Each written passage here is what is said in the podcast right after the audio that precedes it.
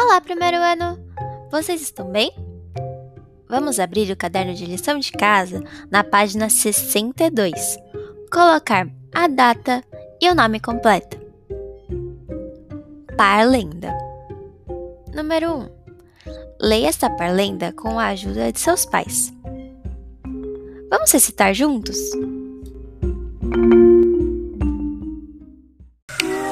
Era uma bruxa à meia-noite em um castelo mal assombrado, com uma faca na mão, passando manteiga no pão.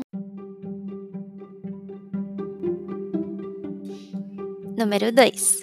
Agora você copiará a parlenda e inventará um novo final, mudando apenas o último verso, que está sublinhado. Atenção para manter a rima.